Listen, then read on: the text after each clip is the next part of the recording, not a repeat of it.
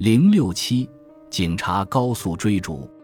我们可能都在新闻视频看到过追逐的场面，警察在罪犯后面紧追不舍，车辆高速的穿过城市街道，将路人和迎面而来的车辆置于危险的境地。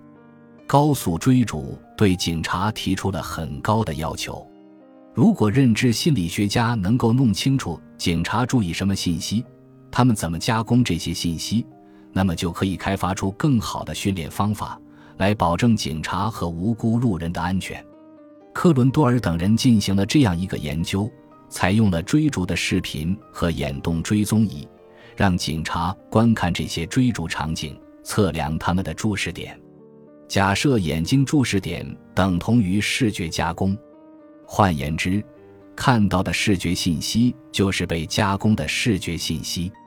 研究者想知道。警察首先看的是不是前方的车辆，或者他们是否还会看与无辜的路人有关的外围信息。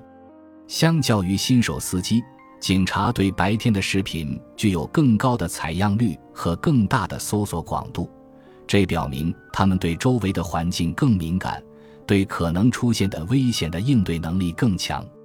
但是，科伦多尔和他的同事发现。上述两组参与者观看晚上的视频时，其表现没有差异，可能是因为晚上逃跑的车辆引人注目，这是一个问题，因为晚上的危害容易被忽视。该信息对于发展针对晚上追逐的教育和训练程序具有很大的价值，可以挽救更多无辜的生命。